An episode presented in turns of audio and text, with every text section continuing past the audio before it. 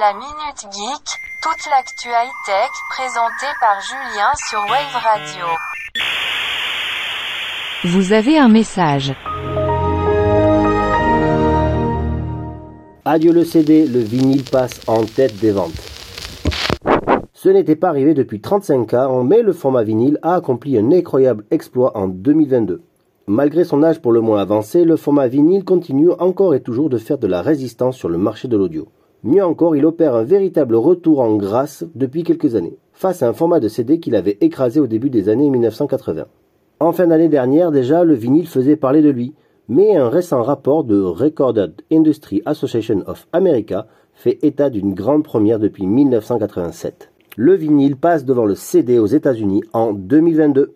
Même si la tendance est très largement en faveur du sacro-saint streaming audio, le marché musical voit ressurgir un format oublié, le vinyle. À l'instar de l'essor du rétro gaming côté jeux vidéo, le marché du vinyle permet à de nombreux collectionneurs de retrouver cet amour pour le disque, pour l'objet, sans oublier un son caractéristique lui aussi, ainsi qu'un côté collection clairement marqué. Du côté des chiffres de cette étude aux États-Unis, on a vu s'écouler 41 millions de vinyles contre 33 millions de CD.